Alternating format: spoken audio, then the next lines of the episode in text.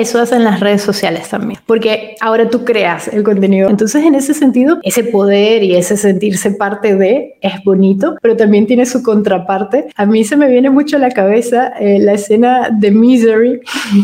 De Misery. cuando ella llega con su martillo ah, y le dice al escritor que reescriba su libro. Fuera de foco presenta. Fuera de foco presenta. Hablando de cine con Conducido por Gaby Mesa.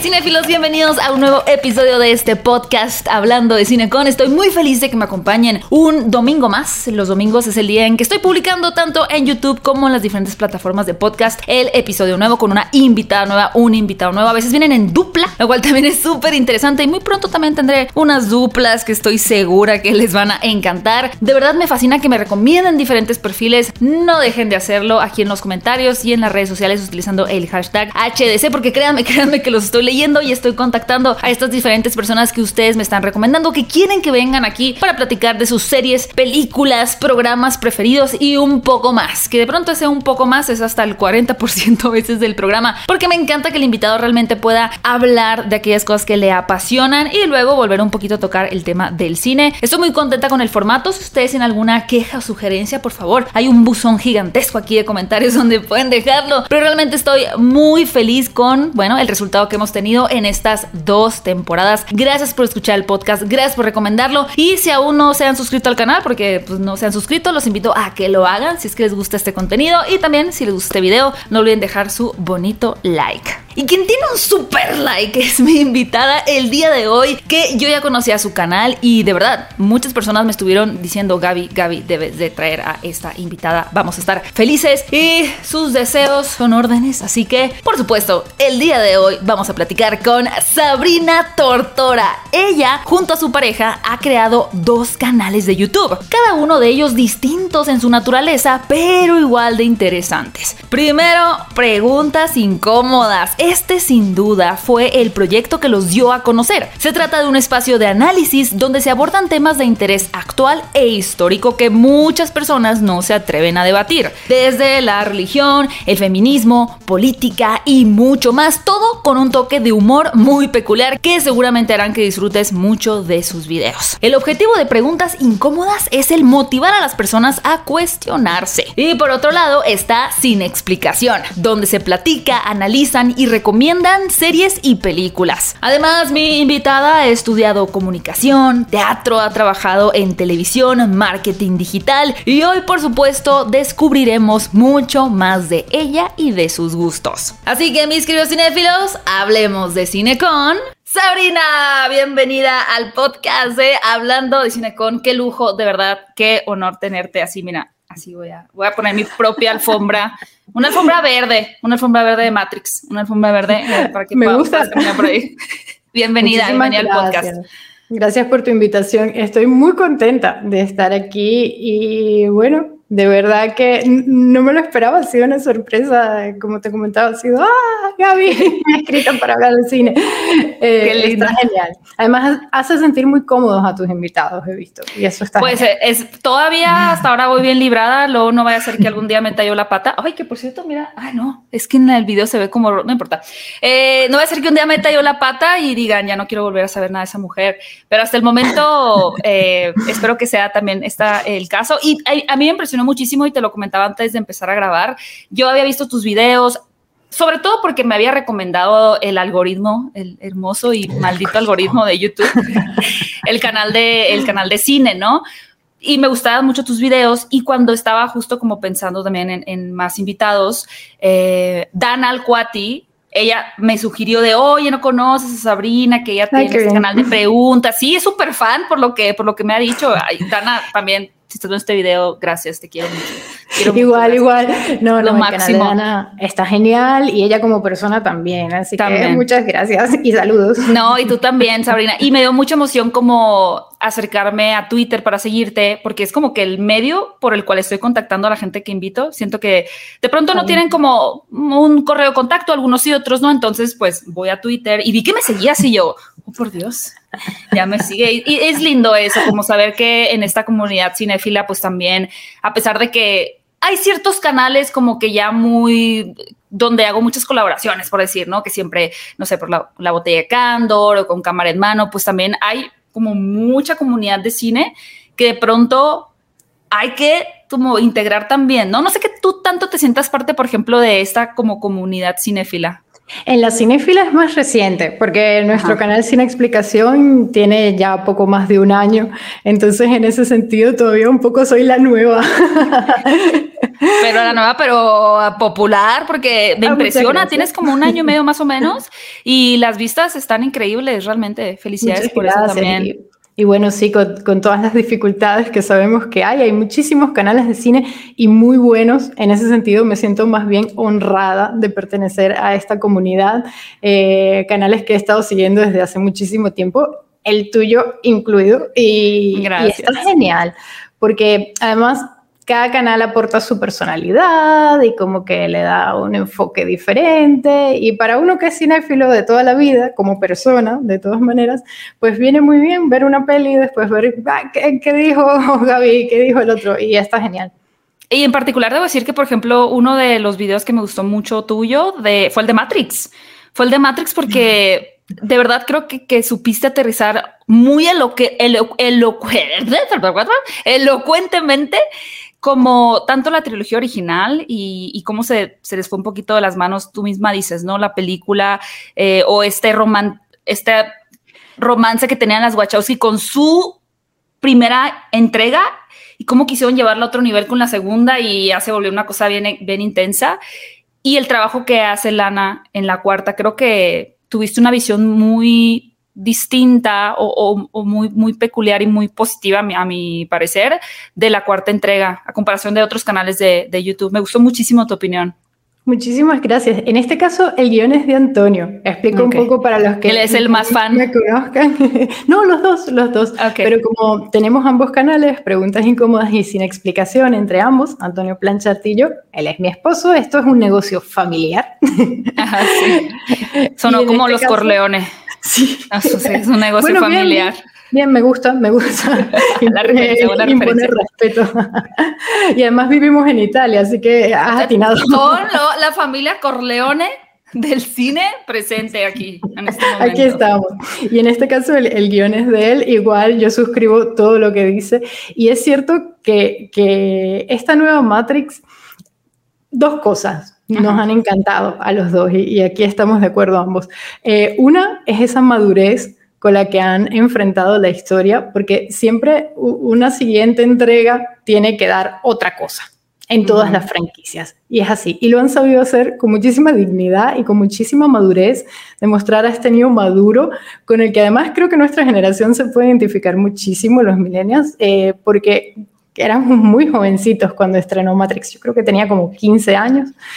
Y en ese sentido, verlo más duro, ya con problemas, ya... sí, me acuerdo que en el video dices como de que se pregunta ya para qué, ya nada vale la pena y dices tú y me identifiqué con él y yo sí, es verdad. Aunque te sorprenderías de la cantidad de gente que, y digo como un paréntesis antes de que continúes con tu opinión de Matrix, sí, sí, te sorprenderías de la gente que no la ha visto, ¿eh? Tal vez, y ni siquiera es que sean generación Z o sean más jóvenes. Yo teniendo contacto con gente incluso más grande que yo de mi edad, millennial, me, me, decían, ¿podrás creer que yo nunca he visto Matrix? Y yo, no, pues la verdad no puedo creerlo, pero sí, sí, sí. sí. No, lo entiendo. Siento que a pesar de ser tan popular, tan mediática y al tener un impacto tan grande en la cultura popular, aún así, mucha gente no la ha visto. Mucha gente. Es cierto, es cierto. Eh, y, la, y la segunda cosa que iba a decir es que se han burlado de sí mismos. Y de, muy fuerte. Y eso no gustó demasiado. Ya, es que, claro, son ese tipo de humor. Yo no sé si ya es por nuestra personalidad. Bueno, los que conocen preguntas incómodas saben que somos bastante ácidos eh, en el humor y bastante críticos, analíticos. Y eso está bien, porque, claro, te, te, dicen, Warner nos ha pedido que renovemos. Con y nosotros. Eh, se va a hacer esta película, pues con nosotros. Bien, en ese sentido, me imagino que les gustó más la primera mitad que la segunda. Eh, Sí, sí, pero ha estado bien, porque incluso las escenas de acción tienen que estar en, ese sentido. La segunda parte es fiel a Matrix y, lo dicen en, el, brainstorming que tienen los marqueteros al comienzo. Tiene que haber muchas armas y muchos tiros. y es verdad. Ha, estado bien, ha, ha cumplido y ha aportado algo. Ahora, yo no soy gran fan de los remakes, de las franquicias. Eh, qué buen tema tan picante estás abriendo para platicar. Gracias. Si no, no, sería yo. A ver, explico. No es que esté en contra de las franquicias o en contra de los remakes, de los spin-offs, de las precuelas, no. De hecho, hay muchas que me gustan. El Señor de los Anillos, que está genial y ahora ¿Con el Hobbit te refieres y con la serie? Sí, el universo en general que lo sigan alimentando. Exacto, incluso la franquicia de Batman, me encantó la de mm. Nolan en especial. Entonces, bueno, no es que estoy en contra, pero sí es verdad eh, que desde, desde hace muchos años ya estamos viendo la secuela, el remake, el spin-off, y, y, bueno, es una manera de hacer las cosas. Y estaba pensando justamente que no es una manera, nos parece una manera nueva y algunos lo interpretan como ya no hay nada nuevo bajo el sol, se ha perdido la creatividad, pero yo no lo veo así. Justo te iba a preguntar eso.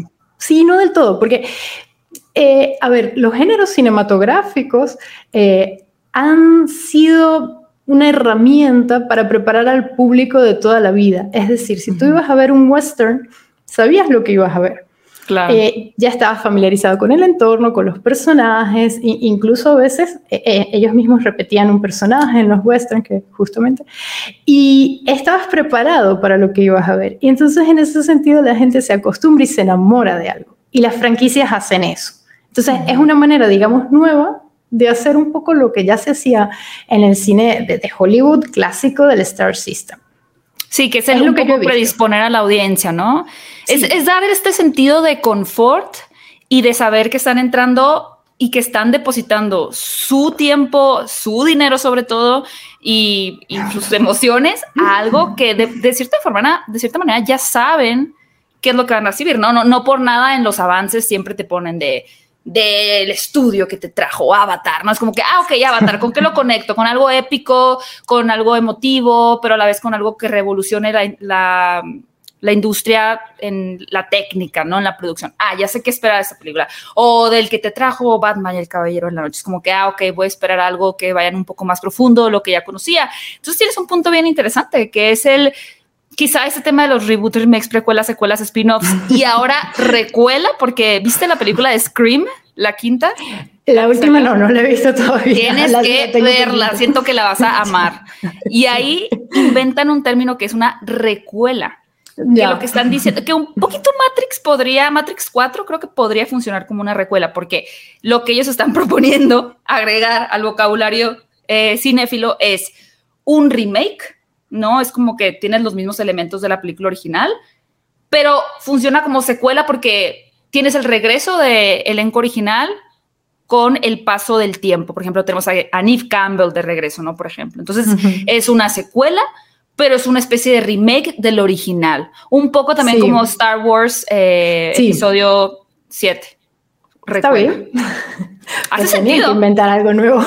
Sí, y creo que Matrix Resurrecciones podría ser una recuela, porque de pronto sí sigue la fórmula de la primera, la segunda mitad de, la, de Matrix, ¿no? Como que sigue esa fórmula también, pero es una secuela. Sí, sí, Sí, sí, ya ha pasado tiempo y ves al mismo personaje, pero después sí, pudiera ser. Pues está interesante. Es una recuela. Sí, y, tengo, tengo un par de preguntas. Primero lo de la originalidad, porque creo que es un tema que sí es, es bien frecuente en los, en los videos y en los comentarios, que es, ¿crees que ya no hay originalidad? ¿Crees que se les acabaron las ideas en Hollywood? Vamos a irnos como que a ese a ese espacio. En Hollywood particularmente, pues yo no diría eso. Eh, lo que ocurre es que en estos momentos quieren ir sobre seguro y es lo que tú has dicho y que todos sabemos, es una industria eh, que cada vez además genera más dinero y que, y que bueno, además está pasando por un momento crítico, también hay que decirlo, en tiempos de pandemia, con el avance del streaming, se está integrando la producción tradicional de toda la vida a la producción del streaming, entonces bueno, eh, tienen sus desafíos, pero yo yo no diría que, que no hay más originalidad. Seguimos teniendo buen cine dentro de Hollywood sin tener que irnos al cine india, al cine de autor, eh, al cine europeo. No, ahí, ahí así, ¿no? Allí sí, no diría en lo absoluto que hay una falta de creatividad, pero digamos que esa es una respuesta fácil, ¿no? Eh, el cine de autor siempre tiene un trabajo intelectual, ah, un sello artístico de fondo que, bueno, lo caracteriza justamente. Pero en Hollywood también hay directores muy buenos que pueden hacer películas como Dune, por ejemplo, o Nightmare Alley, eh, digamos, directores como Guillermo del Toro, sí, sé que te gustó. Me encantó Nightmare Alley, sí. Es que es eso, tienes a directores muy buenos, como pueden ser Nolan o Guillermo del Toro, y estoy poniendo solo un ejemplo, porque hay muchísimos, eh, y estas, o Villeneuve, exacto, eh, o sea, que están dentro de un sistema eh, tienen sus lenguajes, tienen sus mega presupuestos, porque el caso de Dune es, impresionante el presupuesto con el que contó, eh, y sin embargo te siguen haciendo películas eh, que no son solo acción o solo entretenimiento, que también, pero también hay muchísimo más de fondo. Y creo que Dune es un buen ejemplo. Dune pudo ser muy diferente, pudo tener muchísimo más acción. Sí, claro, eh, totalmente. Y creo para mí Denis Villeneuve sí es uno de los mejores realizadores de los últimos años. O sea, creo que todas sus películas me gustan. Enemy, Prisoners, Arrival, me parece una de las mejores propuestas de ciencia ficción. y, y, ahora has abierto ahora más temas. Es como un mapa mental que estás. Ahora ya no sé ni cuál preguntarte primero. Pero vámonos con el tema de.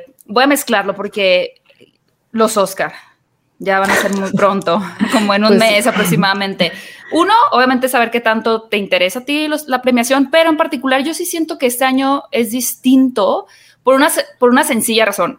Primero porque, claro, estamos un poco saliendo de pandemia y ya más personas pudieron ir a salas de cine a ver las películas, a diferencia del año pasado que literal era como, ¿qué es un Minari? ¿No? ¿Qué es eso? ¿Qué es Minari? Nadie vio Minari, nadie te preguntaba por Minari, nadie sabía que era un Minari que es una película muy bonita, por cierto.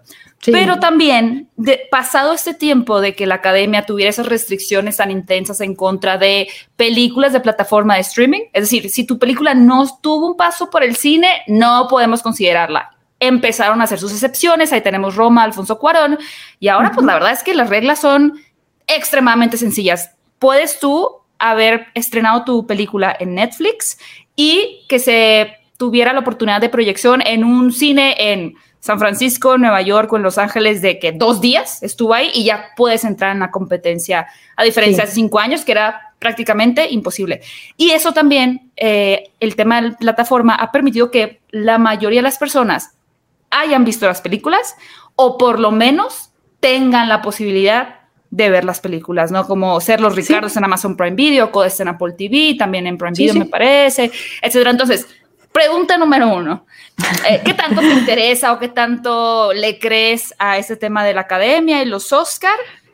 Y primero esa pregunta y luego vamos con lo demás. Esa es una pregunta picante. Está más picante. Es que ha cambiado. Uno, de niños como los Oscar, wow, y luego es como de... Mm". Sí, eh, de hecho en, en, estos días estaba hablando con un seguidor del canal por Twitter. Creo que lo sigo por inercia. Pero no, no, no es del todo cierto, no, no sería una opinión del todo honesta. Me siguen interesando.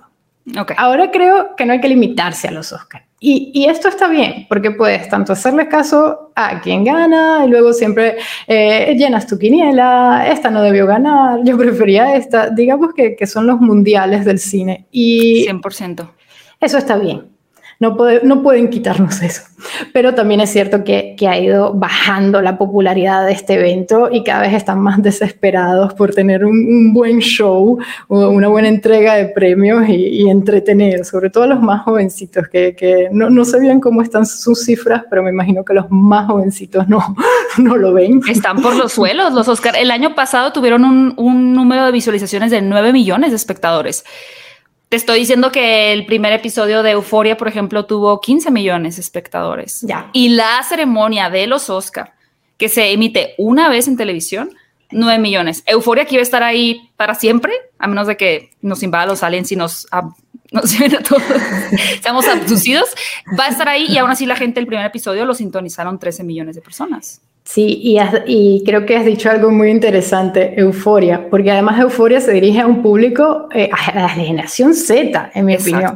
Entonces, claro, los Oscars, eh, digamos que quieren captar eso y como que no terminan de hacerlo. Entonces, en ese sentido entiendo que es una ceremonia eh, que se siente vieja, ya, para algunos. Sin embargo, sigue siendo referencia. A ver, no, no te quedes con los Oscars, es mi recomendación para el que le guste o para que no sepa si es interesante. Eh, pues al final puedes evaluar tú qué película te ha gustado más y, y, muchas veces grandes éxitos o bien de taquilla o incluso películas de autor eh, que casi nadie conoce pueden ser unos descubrimientos fantásticos. Entonces, en este sentido, pues agridulce mi relación con los Oscars. Estamos, estamos en, la misma sintonía porque al final, yo como lo veo ahora, es como una celebración de la industria y de las películas, sí, la verdad, hollywoodenses más populares, más taquilleras, como ya mencionamos antes, pues no vas a meter ahí un cine tan autoral porque al final es una ceremonia creada, ¿no? Concebida por estos magnates y estos productores de la industria hollywoodense. Pero yo creo que finalmente hay ciertas películas, eh, y por ejemplo, a mí me sorprendió mucho cuando hice mi crítica de Being de Ricardos o Ser los Ricardos, que es de uh Desi Arnaz y Lucille Ball, y este programa de I Love Lucy. Para mí era como, wow, o sea, es Nicole Kidman y es Javier Bardem. Y me esmeré un montón escribiendo mi guion, publiqué el video de que nada de visitas. Sí tenía visitas, pero tiene muy pocas en relación con otros videos. Es como que curioso, si la película está al alcance en Amazon Prime Video, tiene un elenco muy interesante, una historia muy popular y aún así pues, no hay un interés como tal, ¿no? Pero precisamente creo que el nominar a Nicole Kidman y a Javier Bardem vuelve a, poner en, la vista, ¿no? Que existe la película. Y entonces la gente dice, ah, esa película no sabía que existía, ¿dónde la puedo ver? Voy y la veo. Igual que pues Nightmare Alley, igual que Dune, igual que próximamente Belfast, ¿no? Entonces creo que al final es un poco eso, es el, ok, mm, ya sabemos que no has visto todas las películas, pero te voy a poner la opción de que lo hagas porque todas, o por lo menos la academia considera, tienen ciertos elementos que la distinguen y que pueden tener un valor para ti como cinéfilo, ¿no? Es que también pasa que ahora hay muchísima oferta con el streaming es que la gente ya no sabe, y con la gente me, incluyo. Sí, yo. Empiezo por mí. Exacto. No sabes dónde fijarte. No. Eh, no sabes dónde poner tu atención porque hay muchísimo y con muy buena calidad. Y incluso fuera del cine, ejemplo, HBO, las series de HBO, en especial las miniseries que también son, son buenas y cada vez son mejores las de Netflix, que lo son desde hace un tiempo ya, y ahora se suma Amazon. Entonces, Max. Disney por su parte, que bueno, Disney es un coloso, eh, no se podía perder un pedazo del pastel. Entonces, digamos que, que, que hayan integrado eh, el streaming a, a, las nominadas, lo tenían que hacer sí o sí. Creo que lo hubiesen hecho más pronto que tarde y la pandemia lo aceleró. Sí. De hecho, de, la, de las 10 nominadas, eh, creo que solo dos están hechas, Licorice Pizza y otra están hechas fuera del sistema. Ah, Ajá. streaming. ¿Sería sí, Nightmare Alley? Pero Nightmare Alley... Eh, creo que son dos, Licorice Pizza y otra, pero de 10. Posiblemente, o Drive My Car, la japonesa. Una de esas, sí. sí y aún así, la ventana, aún así la ventana que hay entre la eh, proyección en sala de cine y el streaming es muy corta. Entonces, Nightmare Alley, y la verdad, digo, aquí pues claramente yo soy súper consciente de que la mayoría de la gente, y lo vimos muy claro, hablas de Nightmare Alley, se estrena en México, poco bajo interés en la audiencia de, por ejemplo, de mi crítica o de la taquilla, llega a plataforma de streaming en Estados Unidos, a HBO Max, y de repente se, hay un pico de interés. No es porque la gente la vio en Estados Unidos, es porque ya estaba disponible en Cuevana y en cualquier otra página de internet donde la podías ver, porque pues ya se filtra, ¿no? Sí. Que ese es otro tema, el de la piratería, pero creo que es, también la brecha tan corta que hay entre el estreno en sala de cine y el que ya la gente la pueda ver. Eso también ha fomentado como el, que, haya una participación más alta de, audiencia, ¿no? Pero sí, y tú tienes, tú tienes, tengo muchas preguntas más, pero tú tienes una favorita de estas películas, como que tú dijeras, estos son mis gallos, tanto de la película como de los actores. Sí, tengo una preferida como persona, pero no creo que sea la que vaya a ganar. No, claro, que a ti te haya conmovido. Y esto me pasa mucho, así que ya estoy acostumbrada, ya he hecho callo. Eh, el poder del perro mm, es mi es Muy bonita película. ¿Por qué te gustó el poder del perro? Porque me recordó ese cine clásico bien hecho, con un preciosismo por la fotografía, se ve la dirección, además es Jane Campion que tenía pendiente ver alguna película suya, confieso que todavía no había visto alguna y es una directora que, que viene haciendo cine desde hace muchísimas décadas ya y es una de las pocas mujeres que ha sido nominada eh, al Oscar. Es la segunda además que, que Es la segunda vez. y la fotógrafa también es mujer. Si te gustó mucho la fotografía también, y creo que también es la segunda vez que la nominan a ella al Oscar. Además hace cosas dentro de, pudiéramos decir que es neo-western, que hacía, no sé, por decir Ford en los tiempos del western original. Hay unos planos, por ejemplo, que, que los hace desde dentro de la casa, están al comienzo, que es como un paneo, entonces tienes el marco de las ventanas y tienes a los personajes, y así te va presentando a los personajes. Esas son cosas que se hacían antaño. Yo cuando empecé a verla, y, digamos que, que, Era como, sí, están haciendo buen cine. Entonces, eso de que ya no hay originalidad dentro del sistema, claro. sino nominada una película que bien, salvando las mejoras técnicas, hubiésemos podido ver hace décadas. Y, con esto, bueno, no, no, quiero ser la típica de antes las cosas se hacían mejor, no, pero en el sentido de que hay, hay una, un cuidado por los planos que eso es cine de autor. También creo que Guillermo del Toro también es muy propositivo y a mí me, me, genera malestar, pero ya me explayé en, videos de eso, que no esté nominado.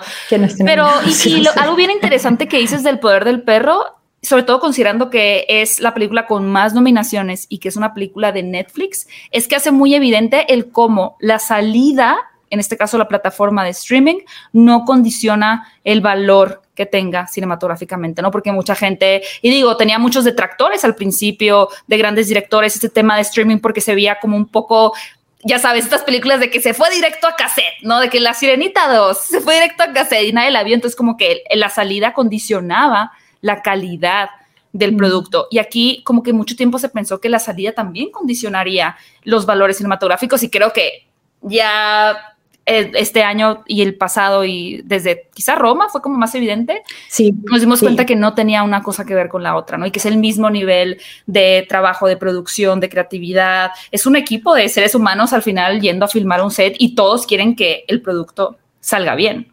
Sí, y se nota, se nota, porque además eh, el guion también está genial. Eh, tiene subtexto. yo le decía a Antonio mientras la veíamos, parece un texto de Strindberg, que era un dramaturgo nórdico de hace ya más de un siglo, creo. Eh, yo vengo de teatro. Yo, yo todo eso empecé haciendo teatro. Eh, me encanta. Eh, me sigue gustando, si bien ya no tengo el gusto de, de, de, poder montarme en tablas y hacerlo. Y cuando yo vi ese texto, además esta es una película que quise ver sin saber nada de ella, que creo que es una mm. costumbre que estamos perdiendo. Y sobre todo yo, yo ahora veo todo, sinopsis, que la hizo, críticas, etcétera, y luego la veo. Pero antes de verla. Críticas no tanto, pero sí, sí, la historia, saber quién, quién la dirige, no sé si es de formación profesional. Pero lo haces también para saber si vale la pena, porque al tener un, canal, claro. como que tienes que ser más selectivo, ¿no? ¿En qué vas a ver? Eh, están las películas que veo por trabajo y las películas que veo a título personal. Eh, esta era ambas cosas. Pero la quise ver sin saber. Y cuando vi el subtexto que tenía, eh, me impresionó porque está genial cuando un personaje no dice cuáles son sus intenciones, ni siquiera las muestra en acciones, porque además la, la, actuación de Cumberbatch está genial. Sí. Está genial. O sea, no sabes bien de qué va al comienzo, incluso ya por la mitad todavía sigues sin saber. Y pero lo estás disfrutando mucho, ¿no? Es como que no sé para dónde va esto, pero qué belleza y, y, y, y, el diálogo como que te atrapa la película sin, precisamente como dices tú, sin saber exactamente hacia, dónde, hacia dónde va, ¿no? Porque a veces ahora nos hemos convertido como en esclavos de, ok, ¿de qué se trata esto? Sí. Pero hay ciertas películas, como Nightmare Alley en mi caso, que no sabes hacia dónde va. Es como que, ok, este personaje llegó a, a, este ambiente, ambiente como cirquense y luego, ¿no? Le gusta la chica, tiene un jefe y qué sigue, pero están la atmósfera el guion está tan bien hecho que tú estás inmerso en ese universo y quieres seguir siendo parte del universo. Y creo que también, ay, ya, qué cara. Creo que también en, Power of the Dog se consigue eso, ¿no? Como una atmósfera de la que quieres formar parte. Sí, sí, y, quieres que te sorprendan, también con Nightmare Alley. Desde el principio te, te da malas vibras, pero no sabes de qué va. Y, bueno, lo criticaron un poco por esa actuación a Bradley Cooper, una, una actuación tan contenida. Eh, sí, no estaba enterada, a ver, cuéntame. Sí, como que, que, que fue demasiado minimalista, mm. que como demasiado ensimismado y tal. A mí no me parece, a mí me parece que, que justamente eh, lo que está haciendo es no mostrarnos, no mostrarnos. Sí, está bien. Que es igual que Benedict Cumberbatch o que todos los personajes en ese. Yo creo que si pudiéramos hablar de actuaciones contenidas en el año pasado, sería en El Poder del Perro. Sí, pero no sé si contenía, sí es contenido, pero también es sutil, ¿no? Es como manifestar una opresión eh, a través como de tal vez una falta de expresión como física o verbal, pero que de alguna manera tú sabes que algo no está bien. Es que actualmente eso que estás describiendo es muy difícil. Hay una gran diferencia entre eh, tener una energía, una motivación, un sentimiento y que luego, porque tú como actor lo quieres o porque el director te lo propone, lo contienes. Puede haber doble intención. Es decir, eh, una persona va a entrar a robar un banco con un arma sin, sin munición y, y no quiere que los demás se den cuenta eso es la realidad, pero tiene que proyectar seguridad y que él es peligroso. ¿Cómo actúas eso? Ahí es donde ves un buen actor. o inclusive, estás muy triste, pero no se te tiene que notar, porque no quieres que el otro personaje lo vea. Entonces tienes que mostrarle al público que sí estás triste, pero no demasiado para que el otro no lo vea. Y eso es muy difícil de hacer. Y hay una línea muy finita entre hacer eso bien y no hacer nada, porque a veces contienes tanto que tu cara no expresa nada y tú como actor puedes estar sintiendo que lo estás haciendo genial, vamos, eres el próximo a ganar el Oscar, no estás haciendo nada y cuando ves el material dices, pero qué asco, no hice nada y te critican, este no sabe actuar. Pero cuando te pasó eso, bueno, ya nos contaste que suena personal, ¿verdad? sí, estás teniendo regresiones en, tu, de tu vida. Pero te, me encanta porque fíjate, y, y ahorita que lo estás diciendo, tú que tienes experiencia en teatro, por supuesto que tienes lecturas distintas de las actuaciones y creo que como lo acabas de decir de, tú estás triste, pero no se tiene que dar cuenta el, otro personaje, pero la audiencia sí, eso es brutal. Es difícil, es difícil. Entonces, claro, desde afuera tú dices, este no está haciendo nada o, está, o está sobreactuando. Es muy difícil encontrar la justa medida. Allí prima mucho el guion el actor y la dirección. dirección. Yo a veces veo buenos actores haciéndolo mal y digo, o es el guion o es el director, porque ¿cómo es posible que un mismo actor te pueda hacer una entrega brillante y otra no tanto? Hay personajes que no hay de dónde, de dónde agarrar. ¿Qué, qué opinas de la frase de que no hay malos actores, sino malos directores? Bueno, es un poco lo que estoy diciendo, pero eh, eh, es de estas Pero si hay malos actores también. Y, es mentira, exacto. Si hay malos actores y hay malos directores. Sí. y, también se puede dar que hay un equipo fenomenal que también pasa eh, de todo, todo, la producción, la dirección, la fotografía, los actores, y de repente la película no cuaja. De acuerdo. Que también pasa. Es que somos personas trabajando, entonces es un trabajo muy de equipo. Y, y es así, pero un buen actor, le prendes una cámara, ejemplo, mi queridísima Mary Streep yo no soy fanática de ningún actor, sino de Meryl Streep.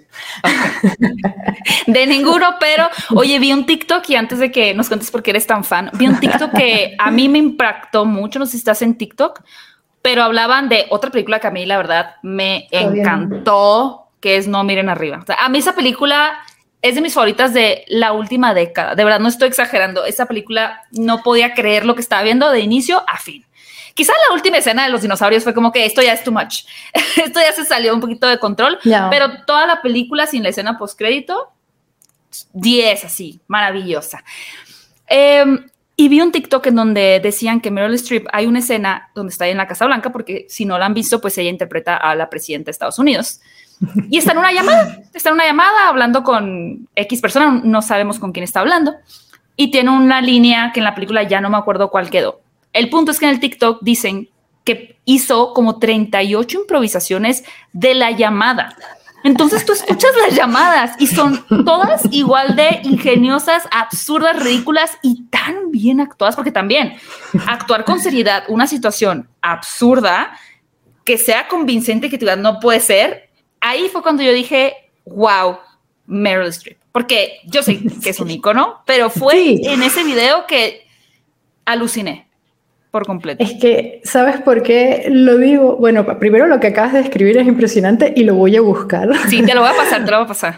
Porque una cosa es actuar y otra cosa es improvisar, van de la mano, pero digamos que dentro del gremio son dos disciplinas diferentes y cuando eso pasa de la mano de un buen actor eh, resulta brillante, como el famoso Are you talking to me, punk? Taxi driver. De taxi driver, exacto. Ese tipo de cosas eh, aportan mucho. Y cuando el director deja que el actor le aporte, cuando hay esa calidad, por supuesto, esas buenas cosas, pasan. Pero Mary Streep hace algo, no en esa película No mires arriba, sino en general. Primero, donde la pongas, eh, va a actuar con la misma calidad.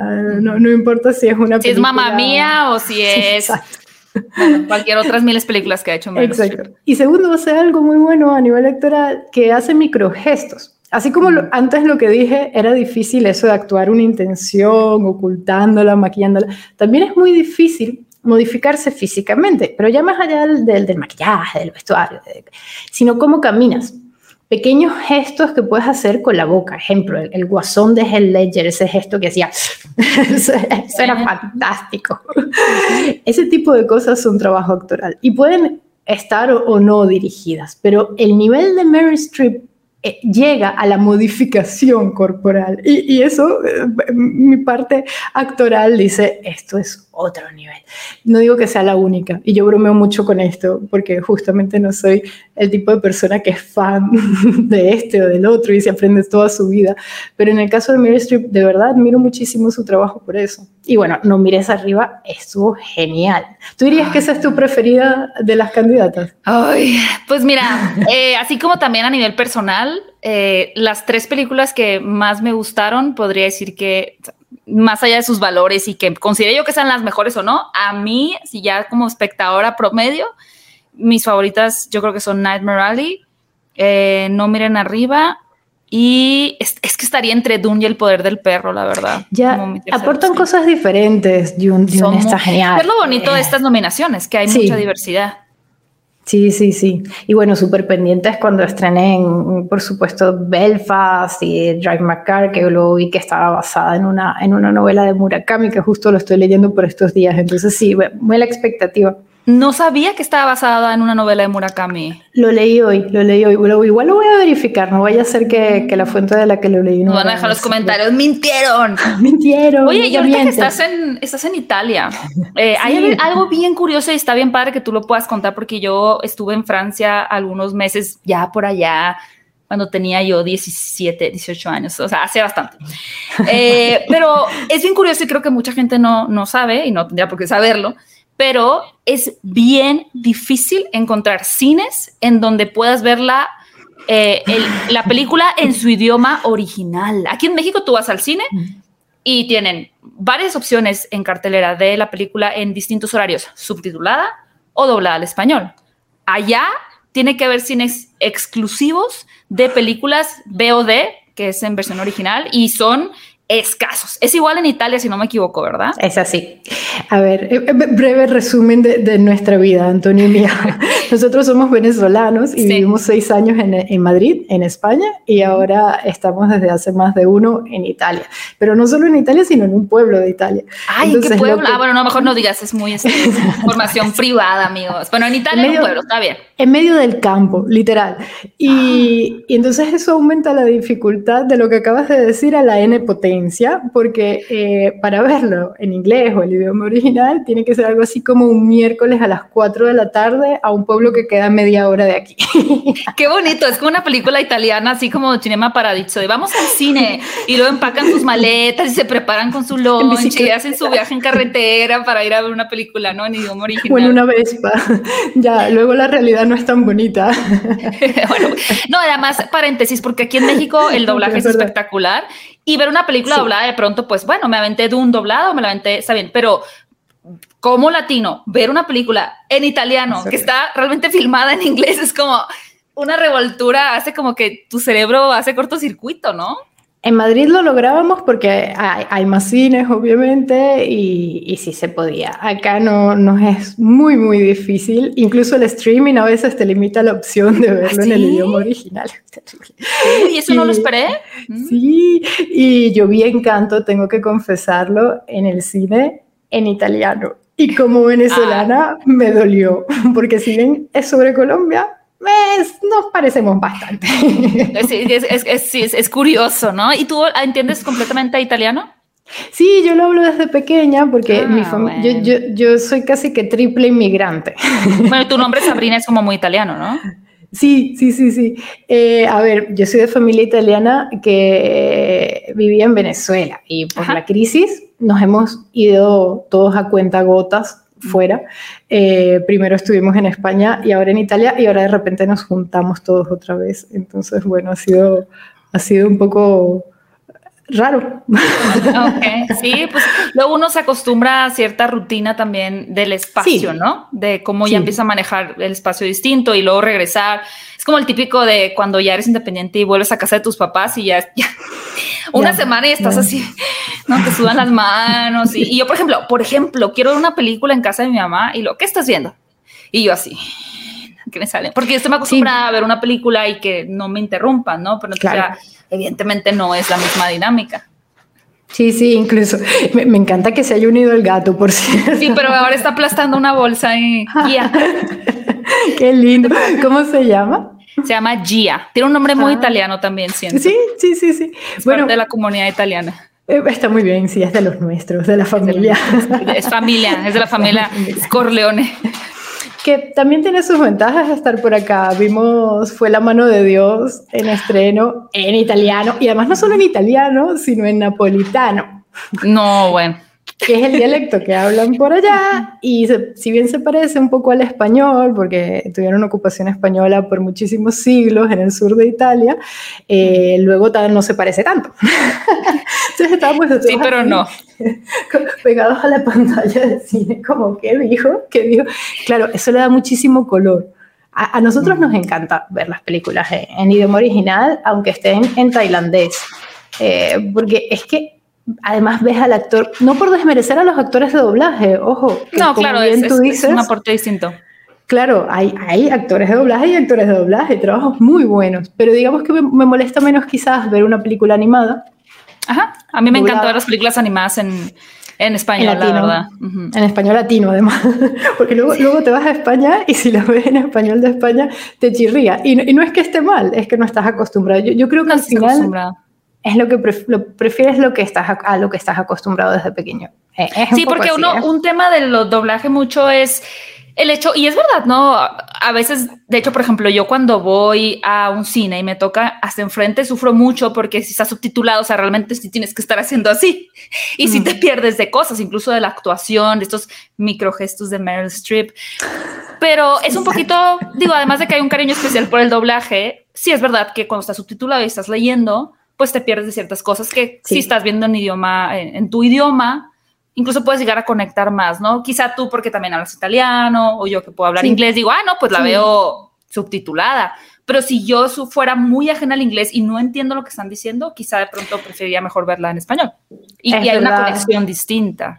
Es verdad que por saber inglés yo tampoco leo todo, o sea, estoy de repente si hay algo muy bueno, si está Meryl Streep, miro, miro arriba. Me pasó a mí con Dark, la serie de Netflix. Así. ¿Ah, de pronto lo estoy viendo fantástico. La tercera temporada. Ya, ya, tiene sus cosas. A Dani Eva se, se un poco, pero es, buena en general. La primera es fantástica, la segunda muy buena y la tercera como que... Más complicada, sí, sí. Pero le doy play en Netflix y digo, ay, puedo ir por un vaso con agua pero me olvido de que está en alemán y que le estoy viendo en alemán. Y, como estoy acostumbrada a poner algo en Netflix y si me levanto por agua, sigo entendiendo lo que están diciendo porque es en inglés o en español. Y aquí es como, ah, no, no, no, tiempo, le tengo que poner pausa porque no entendí y ya me perdí de algo. Y es como, qué raro que lo te acostumbras a seguir reproduciendo algo y se te olvida que lo estabas leyendo y no es que lo estabas entendiendo en el idioma. Y seguro habían dicho solo hola, ¿qué tal? Pero estaba en alemán y tenía que... Das Apparat. Pero ahora sé decir Das Apparat. Muy a todos Das Apparat. tengo un amigo que también repetía las líneas, que, el leitmotiv de Dark en alemán. Ah, el Sí, eh, ¿cómo era? Bueno, en alemán no te lo sé decir. Eh, ya, eso así. Era, pues ya lo va a pasar, ¿no? Pero, ay, sí, ¿cómo era la frase de Dark? Ya. La que sí el viejito, ¿no? escribía, sí, sí, sí, el loop, ¿no? Bueno, el punto es que él se lo había aprendido y era como, vale, es que la dicen mucho, yo, ah, bien. Además no es lo mismo verdad que en alemán, yo también tuve la suerte de poder verla en alemán y otra cosa. Qué gusto. Sí, es, es, bonito escuchar el, el, alemán. Sí, y no, también las películas en, en, en, italiano. Oye, Sabrina, quería entrar a un tema contigo que me, me llamó muchísimo la atención, porque en una entrevista eh, que tuvieron, creo que hace un año tal vez que tuvieron Antonio y tú, decían que en, tu canal principal, porque ese podría ser el secundario, aunque no me gusta manejarlo por categoría ni, ni, ni, verticalidad desde uno es primero que el otro, en tu otro canal, que es preguntas incómodas, el, bebé, el bebé de la familia. Y bueno, preguntas incómodas. Ahorita lo sientes como el perro grandote el chiquito, así como que preguntas incómodas el grandote el chiquito, así como que más cómodo. Pero justo decían que, que la comunidad es cinéfila en cuanto a la gente que ve los videos era como mucho más tranquilo, ¿no? Y yo, de que no, la gente es muy agradable, cuando damos una opinión y decimos lo que nos gusta y no nos gusta, pues dicen, ah, bueno, a mí no me gustó, pero no pasa nada. Y yo, qué comunidad tan bonita tiene, porque cuando digo que no me gustó algo me atacan, pero luego digo, hay que tener contexto y perspectiva y contraste con preguntas incómodas. Has comentado que hasta amenazas de muerte has tenido, ¿no? Igual ahí es como que, que no, no es tan radical. Pero me llamó la atención cómo ven, está en esta comunidad, ¿no? ¿Cómo ves ese contraste? No me río de las amenazas de muerte, que conste, pues esas son reales y me parece que han sido eso. tres y una nuestra hijita bebé no, la gente está muy enferma. Sí, por eso, por eso me tranquiliza vivir en el campo en Italia. Sí, sí, mejor. Y sin saber en dónde. Hay mucho campo, además. Amigos, nunca van a dar con, nunca van a dar. No se puede llegar por medios de transporte público. En la provincia. no, bueno. Eh, pero sí, obviamente es desagradable. Hace relativamente poco incluso un seguidor dijo, bueno, un seguidor, no sé, un hater, dijo que me conocía de la universidad en Caracas y, y que yo era traficante de droga. Para los que me conocen, yo soy súper sana y ya no lo digo por tirarme flores, es que, es que soy tan sana que... Puedo pues nada más estaba, te quería desacreditar, buscar una forma. Aparte, el, bueno, sí, se fue como a un cliché, ¿no? De, ah, pues estabas, sí, y vendes drogas, es como un poco ingenioso, ¿no? Puedo haber inventado algo más así rebuscadito. Pues sí, sí, sí, tiene, esta caché, tiene así como así, la dealer. Vale, pero pues no, lamento desilusionar a la gente que se lo creyó Pero sí, lo decíamos en comparación a preguntas y creo que lo supiste entender en su contexto. Eh, creo que todo el que está expuesto a Internet, sea creador de contenido o cualquier otro tipo de oficio, incluso la gente comentando y bueno, Twitter, el que más, la red que más, eh, está expuesto a críticas. Y sí es cierto que hay una tendencia de algunos, no quiero generalizar, de que si no dices exactamente lo que le pareció de la película, la crítica automáticamente es mala. Y por eso rescato un poco lo que dijiste de, Matrix. Eh, creo que casi todas las películas tienen cosas buenas y malas. Y no es por ser, no sé, abogado del diablo y dármela de la imparcial. Hay cosas que si llegan a la distribución que tienen y, por tanto nos llegan a nosotros, algo bueno tienen. Y eso, además nosotros estudiamos audiovisuales en la, en la carrera. Eh, hay que saberlo apreciar porque siempre hay un esfuerzo detrás de una película, eh, un esfuerzo creativo y un esfuerzo técnico. Entonces, esa cosa de querer destrozar cuanta película haya porque yo soy crítico de cine, pues es una actitud que no hemos querido tomar. No sé qué opinas tú de esto. No, estoy totalmente de acuerdo. Yo también intento, de pronto te voy a confesar que para mí ha sido un poco confuso porque por un lado el ser más visceral creo que que como todas las cosas a las personas les gusta que tengas una opinión como muy contundente, ¿no? Es decir, me encantó, soy la más fan, es una locura y que muestres mucha emotividad porque al final estás como que canalizando un poco la experiencia de la audiencia tú lo estás como transmitiendo y eso genera mucha empatía y también conecta, ¿no? O es una porquería, lo odiáis, como que genera más esa conexión. Mientras que si eres un poco más objetivo, que la objetividad a mi parecer no existe, pero vamos a manejar el término, más objetivo, imparcial, es como, ah, bueno, pues sí. Ahora, sí creo, y a mí me encanta por eso eh, tu canal de cine, bueno, su canal de cine porque están los dos trabajando, es que si aprendes algo a través de tu crítica, ¿no? No hay ese tema como de solo mi opinión, que a diferencia de preguntas incómodas, creo que sí te puedes dar el permiso de dar tu opinión, ¿no? Porque lo otro es un poco más científico, por así decirlo, o recabas más datos fríos. Es que son, son dos ejercicios diferentes. En preguntas incómodas hacemos periodismo de investigación, por un lado, pero también periodismo de opinión.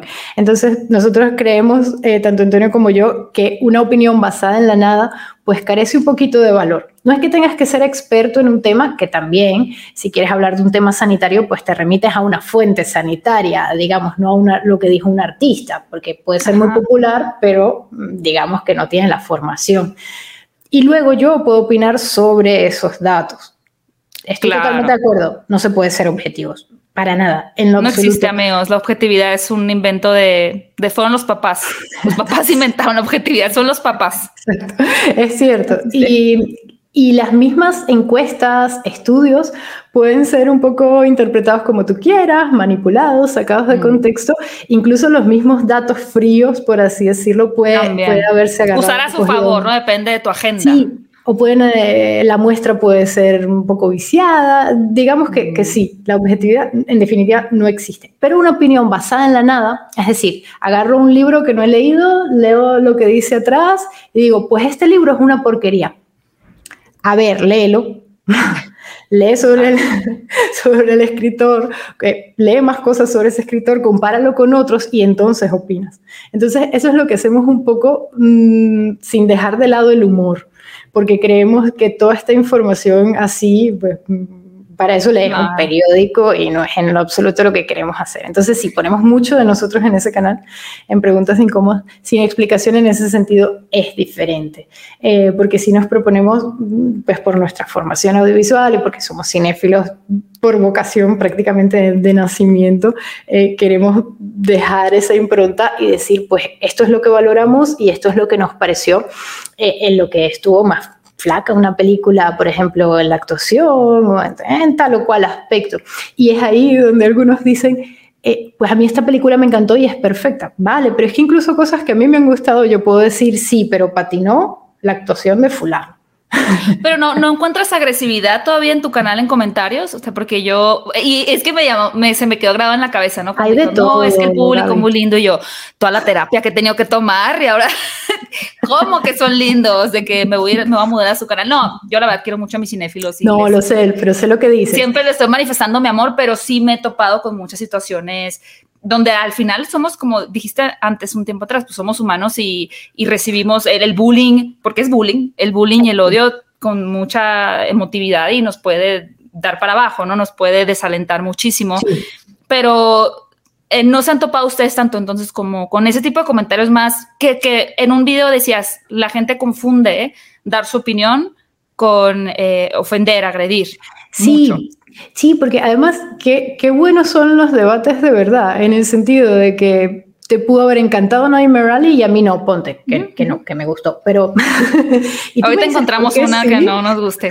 A, ver, a ver, tú me dices por qué y yo te cuento por qué. Y quizás yo diga, pues sí, no supe valorar tal cosa. Y nos quedamos tan tranquilas. Yo no te convencí a ti y tú no me convenciste a mí. Lo que pasa es que las redes sociales hoy en día polarizan mucho. Entonces, o la odias o la amas, que sí puede pasar, ¿no? Lo que tú has dicho es cierto. Hay que emocionar, hay que transmitir esa emoción y cuando conectas con, con tu comunidad, comunidad es lo máximo. Pero a veces hay gente que no está de acuerdo y a un video inclusive le puede ir muy bien en un montón de comentarios positivos, pero puede haber esos comentarios negativos. Yo siempre creo que son menos. sí, son menos, totalmente todas las comunidades negativos. Pero pesan y te las hacen pesar, además se ponen personales. Eh, tú no sabes nada de cine, tú no sabes nada de economía, tú no sabes nada de política. Y más allá de querer dármela de que sí, sé de un montón de cosas, no, incluso cuando uno, uno se puede equivocar, tanto en vivo como en claro. video editado, y luego decir, oye, esta parte, eh, mira, la revisé y tenías razón. Es que no es un problema de darle la razón al otro o de convencer al otro. Es más un tema que eh, algunas personas quieren sentirse identificados con absolutamente todo. Tanto sea de un canal o de un periódico o de lo que y eso y es una naturaleza humana porque sinceramente y, lo he comentado varias veces yo hay sí hay creadores de contenido que sigo por ejemplo que yo te siguiera a ti bueno, sí te sigo, pero es un ejemplo, ¿no? Yo te sigo a ti, me gusta mucho tu opinión y, cómo abordas películas y tu crítica me encanta.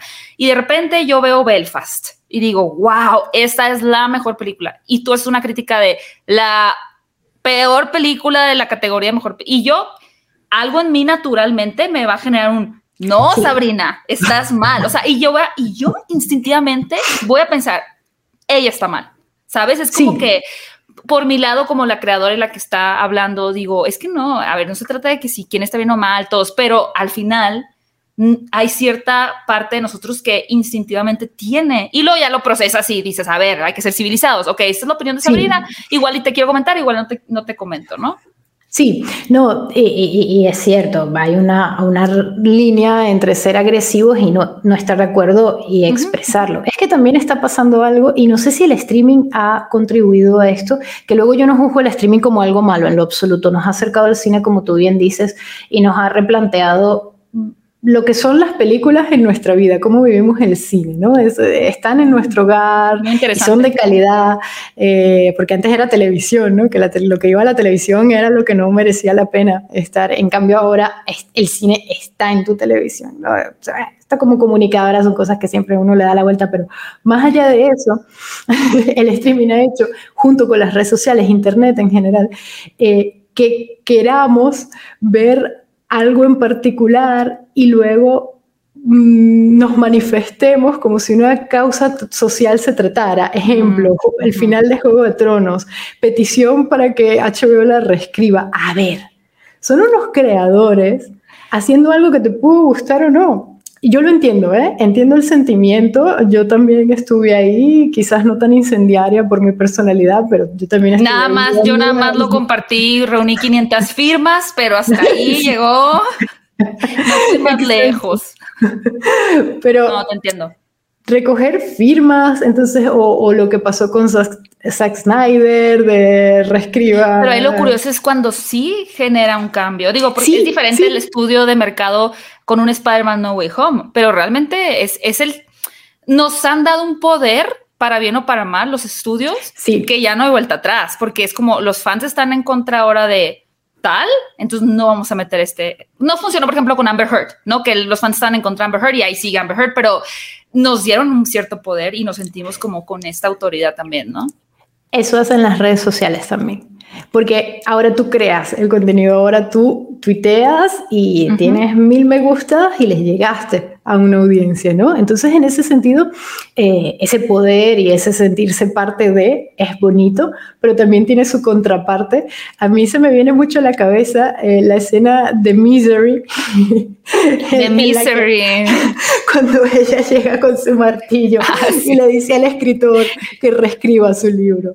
Y luego pasa lo que pasa, no, no Wow, no había pensado que Misery tiene una resonancia muy actual. Es que va de eso es eso analógico. Ella literalmente lo secuestra y le pide que reescriba su novela preferida porque su personaje preferido no puede terminar así. Pues eso es ahora, pero digital.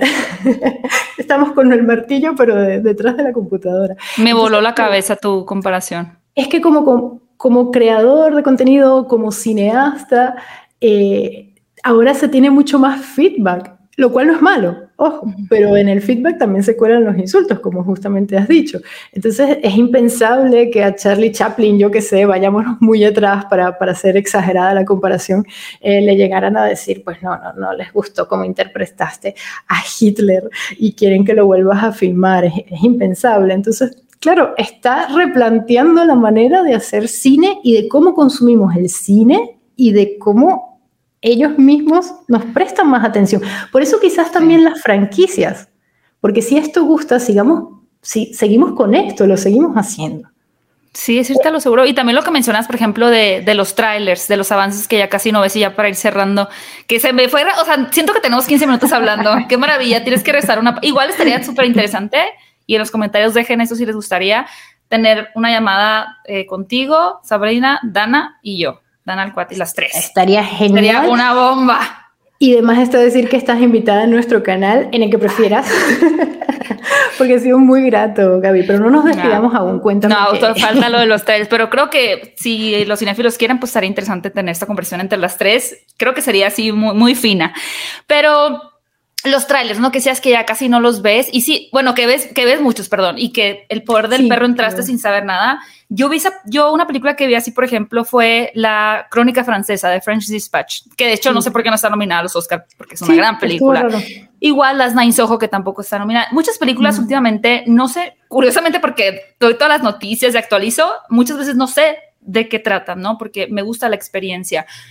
Pero también el tráiler en sí mismo ya se convirtió en, un, ¿cómo decirlo? Escribí un artículo de eso, ahorita se me dan las palabras, pero ya no es solo como que un medio para promocionar la película, sino que el tráiler en sí mismo es como una pieza artística aparte. Porque con todo ese tema de la reacción al tráiler, lo que decides poner, lo que decides no poner, la construcción, ahora hay un bumper que son tres segundos del tráiler antes de que empiece el tráiler. O sea, el cómo se está manejando esta narrativa en el tráiler. Como una ráfaga.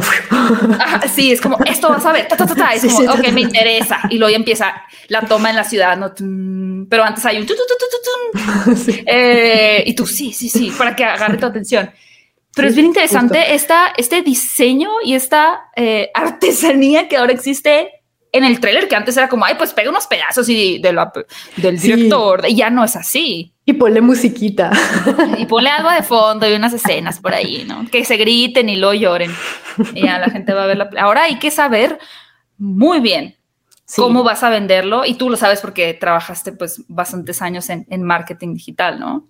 Sí, sí, sí, no, es que es impresionante, lo que tienes es que conectar con una emoción, como el trailer te está haciendo sentir. Eh, y ahí captas la atención. Y tienen que ser valores universales, eh, cosas con las que todos nos podemos identificar, lo mismo que, que, hacía Shakespeare en su momento, o sea, obras que, que, vamos, las vean en China y las vean en Venezuela y las vean en México. Y eso es difícil, eso es difícil, sobre todo con tanta oferta, con tanta oferta captar la atención, no, no solo gustar, sino de, hola, míranos, eh, como dices, yo no sabía que esta película estaba o a mucha gente no le llega, si bien yo la he visto, porque bueno, obviamente tu oficio hace que, que estés eh, enteradísima, eh, pero es así, es así. El, marketing funciona mucho más de lo que creemos. el marketing. Pero tú lo has usado muy bien. Ustedes lo han usado muy bien a su favor en el canal. Creo que eso les ha dado gracias. un este, ¿cómo decirlo? pues unos, unos escalones arriba, a diferencia de muchos de nosotros, que es como voy a poner la miniatura así todo mal, ¿no? Y es como con esta expertise es eh. como me vendo también. que Saben venderse muy bien. Voy a hacer, gracias, voy a usar una, una expresión española. ¿Qué me cuentas, Gaby? no, pero yo he aprendido, o sea, yo, por ejemplo, Matrix, ¿no? Que decía, esperamos tantos años para eso, es como, a ver, a ver el video ahorita. Y lo es como, wow, este video está súper interesante, pero si quizá hubieras puesto como mi opinión de Matrix, no lo ve. Pero sabes muy bien capturar. Eres un buen trailer también. Muchas gracias. Pero te digo una cosa: si alguien pincha en tu video eh, sin haber hecho ningún tipo de marketing, ni de, ya ni hablar de SEO, de miniatura, que, si alguien ve mucho ese video, es porque tienes una calidad y una marca, y la tienes, que, mm. Que habla muy bien de tu producto. Entonces, en ese sentido, digamos que el marketing es un aliado y no hay que descuidarlo, tienes toda la razón, pero cuando algo es orgánico, que es una palabra muy hippie, pero es verdad, cuando algo es orgánico, ahí creo que te puedes sentir más tranquilo y más orgulloso de decir, bueno, no, no, no, no hablo por mí, hablo que, que en tu canal, pues es que tú dices... No sé, yo todavía tengo que buscar ¿eh? trucos, todavía tengo que buscar trucos todavía. De hecho, he pasado a poner como crítica y a poner de, no lo creerás, ¿no? Porque te voy a decir por qué, porque yo... Hay, hay, tácticas, claro. Hay táctica, y a mí sí me gusta ver ciertos videos de como así sensacionales, así es como, uh, y luego el contenido está interesante, no es como que me vendieron humo, que es una diferencia entre vender humo, que es evidentemente algo que ustedes no eh, hacen para nada, que es el realmente traer un contenido así, choncho, como decimos en México. Es que lo que dices es difícil, porque cómo atraer la atención eh, con, un tema que puede ser elegido, pero al mismo tiempo mm, quieres entretener, porque vamos a estar claros, claro. es también un canal de, entretenimiento. Entonces ahí es cuando tienes que, sentarte y decir, vale, ¿cómo vendo esto? Sí, es todo, es todo un arte. Y ya para, para ahora seguir cerrando, y otra cosa que me llamó la atención en, y que hiciste en un preguntas y respuestas que te decían. Eh, ¿Y tú tienes un trabajo o solo haces YouTube? yo, ¿cómo? Oigan, no sean malos, ya estamos en 2022. Creo que ya se puede considerar youtuber como, porque ahí está, y tú lo acabas de decir, es, vaya, tú tienes una expertise de teatro, de marketing y un montón de cosas más, pero es ver el producto, tener ya la capacidad de análisis para poder desmenuzar ese producto, ¿no? Y poder eh, realmente indagar en lo positivo y lo negativo y demás. Tener cierta noción de producción, de iluminación, de, de sonido, saber editar y luego cómo venderlo. O sea, no, no es, amigos, no nada más con que es que mucha gente, y siempre el argumento, me acuerdo cuando yo empecé a hacer videos en 2011, era como, no, es que se sientan y, y prenden la cámara y graban. Es como, sí no. O sea, sí, es cierto, no estoy en un foro con 40 personas involucradas, pero no es sentarte y prender la cámara tampoco. No, es así. No. No, no, no. Eh, en lo absoluto, ni tanto para como tú luces, ni para como luce el fondo, ni como para lo que vas a decir. Que, que ojo, luego te he visto eh, en vivo eh, y, y, y, está genial. O sea, tienes una habilidad y, tienes los conocimientos es que se te notan y además la manera en la que los transmites, Gaby, en serio, ah, muy fan. Eh, a partir del ensayo de error, pero me llama la atención que te preguntaran que si tenías un trabajo. Bueno, ese, ese es clásico y últimamente veo muchos creadores enganchados contestando ese tipo de cosas en Twitter y yo creo que desgasta mucho. Eh, te voy a decir algo que a ti no te va a sorprender en lo absoluto, pero bueno, como, como sé que no todos están muy metidos en lo que es la creación de contenidos, pues lo cuento. Antonio y yo trabajamos muchísimas más horas ahora, que tenemos los dos canales y nos dedicamos mm. exclusivamente a ellos desde hace más de un año ya, eh, que cuando teníamos eh, trabajos de oficina, solamente. Porque los trabajos de oficina, a, menos que, bueno, a menos que sea tu empresa, por supuesto, eh, por más comprometido que estés, tienes vacaciones, fines de semana, noches, las noches son libres, a veces, depende del trabajo, por supuesto, no quiero idealizar, hay trabajos de trabajo y hay trabajos muy sufridos, eh, pero un trabajo de oficina, digamos, para quien ha trabajado en comunicación y no está, digamos, en un periódico, que ahí sí tiene que estar ahí, o yo he trabajado más en, medios, en, que por cierto, un eh, trabajo de oficina de 9 a 6. ¿No? sí, pasé rápidamente por HBO cuando, cuando era jovencita. Eh, trabajé como ah. copy producer, eso estuvo genial. Eh, y por History, A&E, esos canales. Sí, estuviste en televisión, sí me recuerdo que dijiste. Pero no es lo mismo, no es lo mismo eh, cuando no es un programa en vivo y tú estás detrás resolviéndolo todo como productora, ¿no? Por supuesto. Eh, entonces, en ese sentido, creo que la gente a veces no se imagina todo, todo el trabajo que hay detrás y cada vez más creadores, no sé si, si te pasa, veo que dicen eh, todo lo que tienen que hacer, ¿no? de verdad, el trabajo de edición, además, que es un montón solo eso. Sí, es, sí, es un privilegio, la verdad, pero y lo veo mucho en contraste a lo que dices del trabajo, porque sí tengo muchos compañeros o conocidos de trabajo oficina que te da una libertad distinta el trabajo oficina, te da la libertad, como dices, de a las seis yo cierro mi computadora a menos de que haya una super emergencia, pero yo me voy. O, y nos demandaron por 30 millones de dólares, pero pues yo no los tengo que pagar. Son ahí la empresa, adiós, ¿no? Nos vemos luego, tienes sus vacaciones, tienes sus prestaciones, seguro social, seguro médico. Y aquí es como, señorita, ¿tiene seguro médico? bueno, sí tengo seguro médico, pero, Qué bueno, pero acá tienes una libertad en la que sí yo digo, hoy no quiero hacer, hoy de verdad nunca lo he dicho, tengo 11 años así como una angustiada, pero hoy no quiero hacer nada. Tengo, no quiero hacer nada, podría no hacer nada. No va a haber un jefe que me diga, estás, loca. De pronto, si, si no hay un compromiso claro con una marca, una campaña o la grabación en radio, pero un día que yo dijera, hoy sí podría no hacer nada, podría hacerlo. Mi ansiedad no me lo permite, pero podría hacerlo. Ya, e, esa iba a ser mi pregunta. ¿No haces nada? No, ¿verdad? No, nunca, no, no estoy trabajando en ello porque no sé no hacer nada. Sí, soy muy, una persona muy ansiosa. Yo también, yo también, y de hecho lo, comenté recientemente también en el canal, porque creo que estas cosas además hacen que, que, que, que, compartas con tu comunidad. Me empezaron a escribir un montón, sí, yo también. Además, la, ansiedad está yendo. Es el eh, capitalismo. Es el sentir que si no estás siendo productivo, fallaste como humano, y eso es muy fuerte. Exacto. Entonces, en ese sentido, pues sí, pero lo que tú dices sí es cierto, eh, da una flexibilidad y además una satisfacción de estar haciendo algo tuyo, de estar dando un mensaje tuyo que, que, yo valoro muchísimo y Antonio también. O sea, en ese sentido sí, tiene pros y contras. Yo no lo quiero hacer ver nunca como esto es súper sufrido y bueno, entonces... Ah, no, claro, sino porque ¿no? puede... Claro, claro. Ya. No, pero una vez dentro es muy difícil salirse de YouTube también. Ya piensas en tu vida pasada y es como... Mm, Mejor sí, mejor me sigo quejando, pero disfrutando. Todos los trabajos tienen lo suyo, ¿no? Sí, en, Venezuela decimos sarna con gusto no pica. Serna con gusto no pica. Sarna. Sarna, sarna yo quisiera hacer. Ah. Sí, Eso, eso, creo que es una buena frase y justa. Es el eslogan de YouTube. Voy a ponerle el título. Hablando de cine con Sabrina. Serna, eh, sarna con gusto no pica. Exacto. Así que rayos. Y yo, al final del video para poder enterarse. Sabrina, muchas gracias por haber estado en Hablando de Cine con. Eh, yo creo que ha sido unas pláticas que a nivel personal pues he disfrutado más, la verdad, como que hablamos de temas bien interesantes y aprendí también en esta conversación y me encantaría que invitaras a, a mis seguidores quienes tienen que ir a sus canales, suscribirse, pues que nos cuentes cómo te pueden encontrar también en tus canales y también en redes sociales, por favor. Perfecto. Bueno, pueden seguirnos por nuestro Twitter, arroba preguntas, eh, guion bajo, y, y por mi Instagram, arroba Sabrina, eh, guion bajo Tortora 85, igual, me reconocen rápido. Y bueno, por nuestros canales en YouTube, preguntas incómodas y sin explicación, donde explicamos cosas.